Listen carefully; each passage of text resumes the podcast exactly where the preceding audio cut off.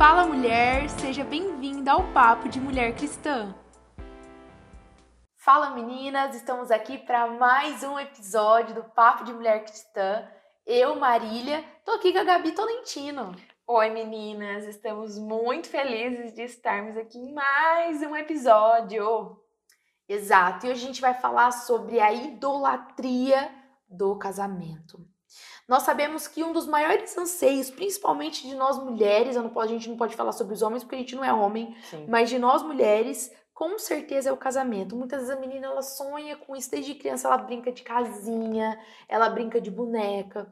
A gente sonha muitas vezes com esse momento. E para começar esse papo, a gente quer dizer aqui que o casamento é algo totalmente de Deus. É. o casamento e a construção de uma família são projetos totalmente do Senhor para nós. E a Bíblia diz lá em Gênesis 2, 18, que não é bom que o homem esteja só. Por isso, o próprio Deus dizendo, por isso eu vou fazer uma auxiliadora, né? Que ele seja idônea, que lhe ajude. Então, ou seja, é melhor serem dois do que um. É. Mas essa não é uma regra. Nós sabemos que a Bíblia também traz algumas alguns casos específicos de pessoas que vão ser comissionadas por Deus a desenvolverem a vida, o relacionamento, passarem por essa vida de uma, for uma forma solteira. Sim. E nós queremos também esclarecer um outro ponto aqui para início de conversa, que quando nós falamos sobre a idolatria do casamento, sobre algumas pessoas realmente passarem a vida de uma forma solteira, em nenhum momento nós estamos incentivando uma vida de libertinagem, uma vida buscando o seu alto prazer. Não, eu não vou casar, mas eu vou estar aqui buscando outros prazeres que a Bíblia condena. Não, nós estamos falando aqui sobre a idolatria de um casamento no sentido de você é plena agora. Você não é plena só quando você casar, né, Gabi? Sim. Porque muitas vezes, ainda mais nós como solteiras aqui, eu e a Má, uh, a gente se depara com muitas meninas que estão na mesma situação que a gente. Sim. E a gente vê muitos testemunhos de meninas que ah, é, querem muito casar, que colocam isso como uma meta de vida. A gente pode ter esses planos, a gente pode sim fazer, é, sonhar com coisas que a gente acha que faz sentido para a nossa vida. Mas uma coisa que a gente quer deixar bem claro aqui é que não adianta a gente idolatrar algo que pode ser que nem faça parte da nossa vida, pode ser que não faça parte da nossa história, pode ser que não seja para nós.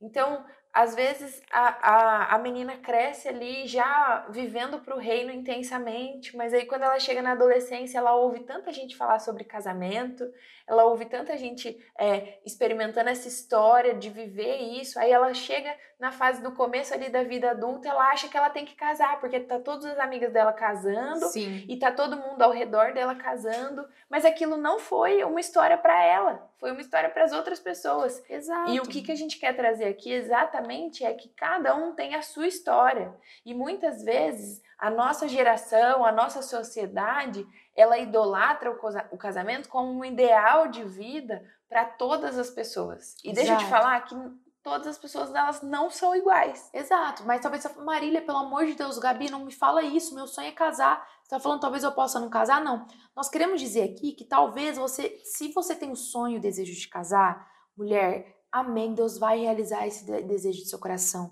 Deus vai ser. Mas às vezes você quer casar porque você nem tem esse desejo. Você foi chamada para o celibato. Você não tem essa vontade. Mas você pensa: meu Deus, eu tenho que casar porque senão. Não vão me ouvir. Não vou, não vão eu não vou chegar no patamar. Eu não vou ser plena. É. Vai faltar algo. Não.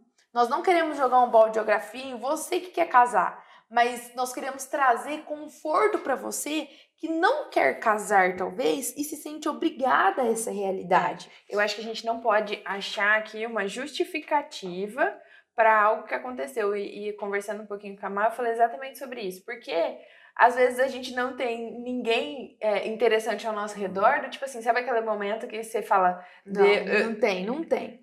Aqui não tem luz no fim do túnel. Não existe. Mas, às vezes a gente acha uma justificativa, não, do tipo assim, é. ai, não, eu não vou. Eu acho mesmo que não é pra eu casar. Sabe aquela menina que tem esse sonho mas que não tá enxergando nada e aí quer justificar para as outras uhum, pessoas o sim. porquê ela está solteira, o porquê ela tá vivendo nessa fase. E aí o que, que ela fala? Não quero, não quero, não, Não quero. quero casar, É. não é pra mim. Não é isso que a gente tá dizendo. Não, deixa eu contar um testemunho pra vocês, gente. Depois que eu conheci Jesus, né, eu vivi dois namoros antes de Jesus, e eu lembro que um deles me marcou muito, e aí eu não vi essa pessoa há muitos anos. E eu cheguei um dia num restaurante em Viradouro, essa pessoa tava lá, estava sendo a despedida dela que ela ia pra Itália, pra um outro país. E quando eu cheguei nesse restaurante, essa pessoa veio falar comigo. Fazia anos que a gente não se via. Veio falar: Oi, você tá bem? Como você tá? E ele falou: Você tá sabendo que eu vou pra Itália e tal, não sei o quê. Conversei com ele numa boa, conversamos ali. Eu falei: Olha, boa viagem, vai com Deus e tal. Fui pra casa. Gente, quando eu cheguei em casa, eu lembro que eu entrei no meu quarto assim. No fundo, meu coração tava despedaçado. E aí eu falei: Mãe, eu virei pra minha mãe. Minha mãe foi lá no meu quarto e viu que eu tava meio triste. Eu falei: Mãe, eu não vou casar. Eu não quero casar. Aí ela, quê? Eu falei assim, porque eu acho que eu nunca mais vou amar ninguém como eu amei essa pessoa. E aí a minha mãe falou, amém, se você não quiser casar, tá tudo bem. Só que na- anos depois eu fui entender que aquele sentimento de não querer casar Era não era, era uma justificativa. justificativa por um coração que ainda estava se, se cicatrizando em Deus. É. A ferida não estava totalmente cicatrizada. Exatamente. Então eu achava que eu não ia amar ninguém, então eu falava, então eu não quero casar. Exato. E eu vi que a- o problema era outro. É. Eu ainda estava num processo de cura com o Senhor. É que a gente precisa diferenciar na nossa cabeça, viver uma estação solteira e realmente às vezes você precisa daquele momento. Você que já teve algum relacionamento que foi frustrado, a gente- às vezes você precisa daquele momento sozinha, mas que sozinha não é pro resto da sua vida. E a outra coisa são as pessoas que realmente vão viver sozinhas. E elas vão Exato. viver sozinhas porque aquilo é o que Exato. elas entregaram. Ela... Gente, a Bíblia não ia falar do celibato se isso não fosse uma possibilidade de algumas pessoas. Concordo, A gente Gabi. sempre fala sobre isso aqui. Só que a gente precisa entender aquilo que está no nosso coração. Mas o cerne aqui desse episódio é o quanto a gente idolatra esse casamento no sentido de meu Deus, eu preciso viver isso. Meninas, você não precisa. Exato. Você precisa de Jesus. Nós Isso. precisamos de Deus. Eu vejo duas situações muito comuns. A primeira são mulheres que se sentem inferiores a outras porque elas não casaram. É. Isso é muito comum. E outras mulheres que se condicionam a felicidade delas a um futuro casamento. Ou seja, ela nenhuma dessas duas hipóteses a pessoa está vivendo plenamente o relacionamento com Jesus. Porque eu tô me sentindo inferior, acabada, meu Deus do céu, nossa, Jesus não me ama, ou eu tô ali no outro oposto, sabe?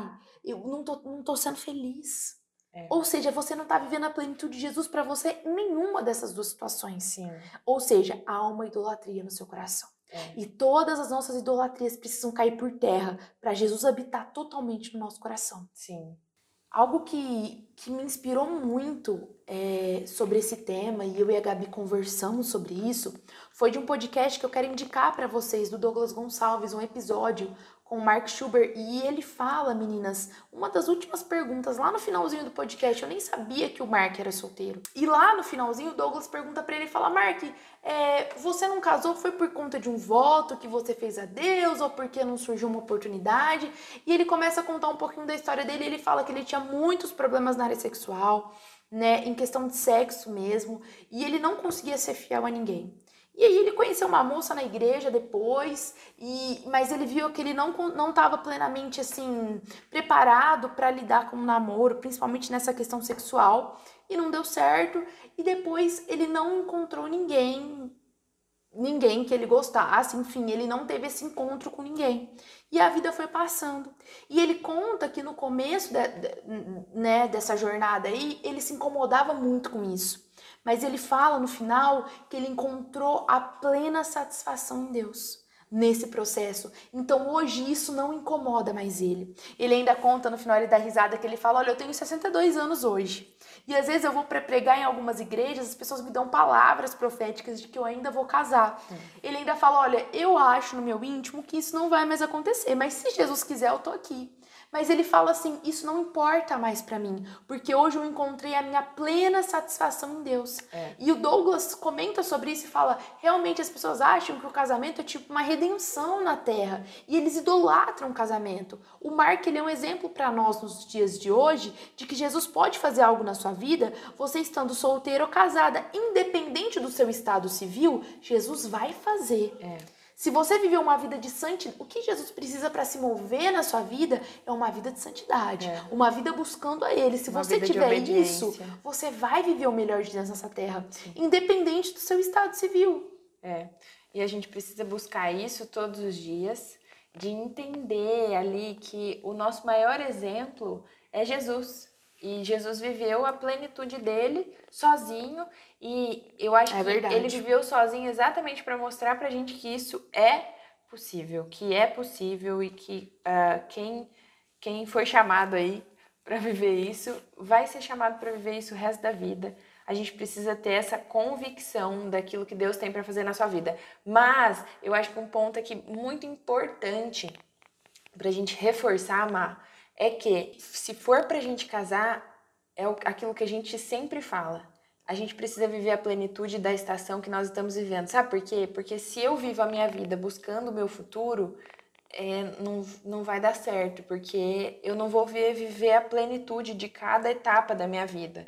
Então, se eu traço a minha vida, eu vivo cada dia de cada vez buscando exatamente fazer a vontade de Deus para a minha vida, então eu caminho não idolatrando as outras coisas externas. Sim. Porque eu acredito que a idolatria no casamento é a mesma coisa que eu idolatrar uma, uma empresa que eu queira muito trabalhar e Uhum. você nunca vai trabalhar lá. Sim. Então, a gente precisa viver um dia de cada vez, buscando sim, almejando sim É coisas grandes e sonhos para nossa vida, mas continue vivendo, mesmo enquanto você não viveu aquilo que talvez você sonhe.